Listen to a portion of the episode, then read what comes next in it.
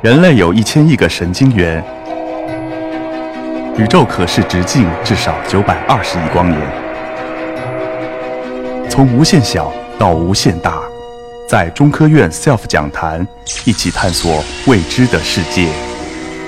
本节目由中科院 SELF 讲坛出品，喜马拉雅独家播出。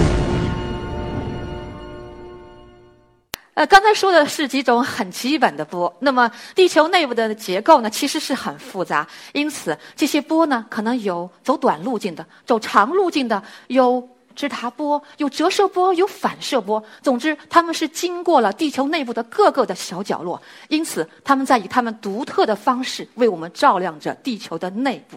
这张波形图呢，是放大了之后的，你们可以更清楚的看到，它上面蕴含了一些信息。首先是时间的信息很重要，另外一个就是振幅大小的信息。那么这里面教大家一个窍门：如果我们把不同台站的波形记录到的时间点在这张图上的话，你会发现它连成了一根曲线。这个曲线的斜率是很重要的，斜率就能告诉你地球内部的速度结构。我们来看一下。我们的历史上有哪一些大咖们的研究，给我们都留下了很重要的一些印象。那么，也顺便回答一下大家可能在心中存留已久的一些问题。譬如说，你怎么知道地球由地核、由地幔和地壳构成呢？那么，听我讲完这个故事就明白了。一九零九年，摩霍洛维奇，他就是像我刚才说的那样，把有限的数据点在了一张图上。他发现了什么呢？这根曲线存在一个拐点，意味着什么？我想你们都会了。地球某一个深度处的速度发生了变化，没错，这就是我们现在所说的摸惑面。也就是说，摸惑面之上速度稍微慢一些，摸惑面之下速度突然间就出了一个大的变化。那么，这样我们就把地球分成了地壳和地幔两个部分。至于地核的由来呢？事实上，人们已经对它有很长时间的猜测了。为什么呢？卡文迪许很早以前就告诉我们了，地球的密度大概是五点五克每立方厘厘米，而你随便从地球上捡一块小石头回家去称一称，它的密度大概在二点七克每立方厘米，相差约两倍。这两倍的差异怎么来解释呢？你会告诉我，地球深度越深。它的密度会加大，因为它的压力会大。没错，是可以解释一小部分，但是不足以解释两倍这么大的差异。那古登堡这位老先生就是从地震图上看到了一些端倪。他追踪 S 波和 P 波，发现到一个大震中距的时候呢，S 波突然间神奇的消失了，而 P 波也突然间刹车减速了。为什么呢？什么样的原因呢？那古登堡就认为了，在地球内部存在一个液态的外核，一个液态的核。那么这个核的深度呢，存在于两千九百千米，这个值离我们现在所给出来的两千八百零九十千米只差十千米。正当人们欣喜地认为好了，我们对地球的认识已经很棒了，壳曼核。十几年之后，来自于丹麦的女学者莱曼又发现了一个神奇的现象。依然是在 P 波的隐区中，他发现了两只不该有的 P 波。怎么样去解释呢？通过六年的思考和论证，他提出了一个很巧妙的一个模型：在外核或者说在核的内部存在一个一千二百千米的固态的内核，这样就可以完美的去解释他观测到的所有现象。莱曼的一生比较有传奇性，在我看来。他创造了两个学者之最，第一个就是他的论文题目是最短的，只有一个字母 P 加一个撇儿，什么意思呢？这就是穿透内核的地震波的缩写形式。另外，莱曼他也是我所认知的寿命最长的学者，一八八八年出生，金牛座人士，一九九三年去世，活了一百零五岁，差一点要见证了两个世纪的历史。那么，人类对地球的认识就从最简单的层状模型，变化到了这样的内核、外核、上地幔、下地幔以及有壳的模型。但是，人类还不满足，还想去勾画一下地球内部的速度、密度随深度的一个变化的曲线。那么这张图你已经看到了，跟我们刚刚说的简单的层状模型来比，还是要复杂的多。特别是在四百一十和六百六十那两个地方标的地方，你可以发现速度也发生了急剧的变化。而这个区域呢，叫做地幔转换带，也就是我比较感兴趣的一个区域。那么人类还是不满足，他还是希望地球你再透明一点，最好我能获得你三维的立体的像水晶球一样的地球，是不是要展现在我们的面前？那么能怎么做呢？很好，在医院中，我们大家可能都做过 CT 这样的检测吧。我们可以对人脑或者对器官做一个全方位的扫描，这样通过切片，我们就可以很容易的去看出，或者说去分辨出哪个地方可能有异常，哪个地方有肿瘤。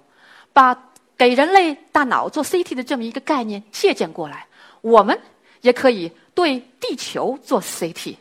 这里有一个差别，思路虽然一样，可是我们的源和接收点是不一样了。我们的源是什么呢？不再是 X 光，而是分布不均匀的地震发出的射线，或者说叫地震波。我们的接收点也不一样了，不可能在全球均匀的分布，而是哪里有台站，我们就在哪里有接收点。因此，对地球做全方位的 CT，比给人类大脑还有给器官做 CT 要复杂的多得多得多。那么这一张图呢，就大概的给出了一个俯视图，蓝色的呢是。表明是高速区，而红颜色表明的是低速区。为什么它们很重要呢？因为速度与地球内部的温度是相关的，高速就预示着地球内部的那个地方的温度是比较低的，而低速的话就表明那个地方的温度是比较高的。这是换了一个视角，我们去看它的一个剖面图。你也看到了红红绿绿蓝蓝的颜色，这些蓝色是什么呢？其实就是地球表面的俯冲的板片进入到了地球的深部。你看到它在地球深部不同的深度表现出来了不同的样子，有的平躺，有的似乎散落到下地幔中去了。那么如果没有了地震波，我们能看到这样的地球内部吗？这张图呢是以暖色调为基础的，那么最上面那个小三角其实是冰岛的。冰岛是火山区，这张图上可以很清楚的看到了哦，滋养冰岛的物质，这个热物质的上游原来不是那么浅的，可以来自于河漫的边界那么深的地方。一八六四年，凡尔纳的一部小说《地心游记》被二零零八年搬到我们的荧幕上来了。它里面就提出了一个设想：地球内部有一片汪洋大海。那么，如果这片海洋存在的话，那学者们现在认为，主要就会分布在地球内部四幺零公里到六六零千米之间的那个叫地幔转换带的区域。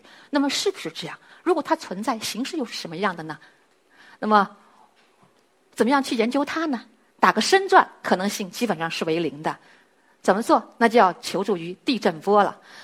我所做的事情就是找到一些对那个深度比较敏感的波，把它按帧中距排列起来，还是那一套东西。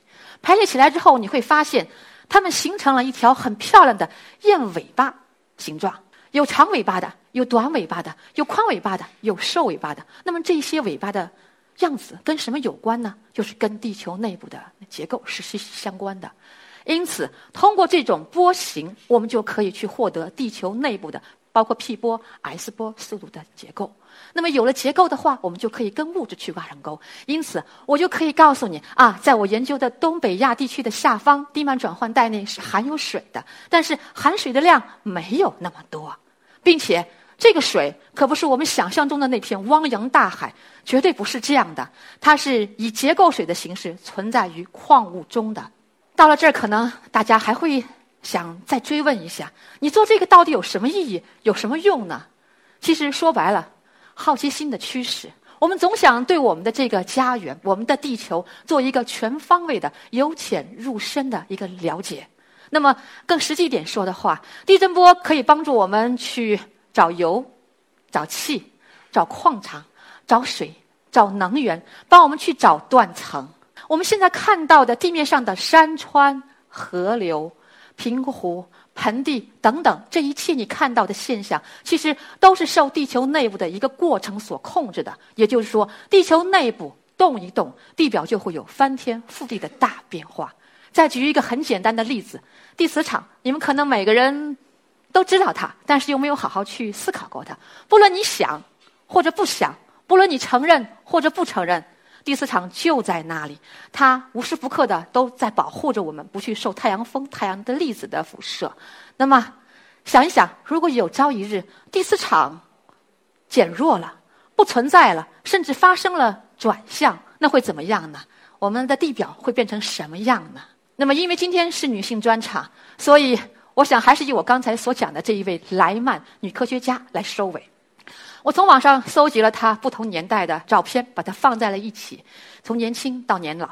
我想问大家一个问题：你们觉得她美吗？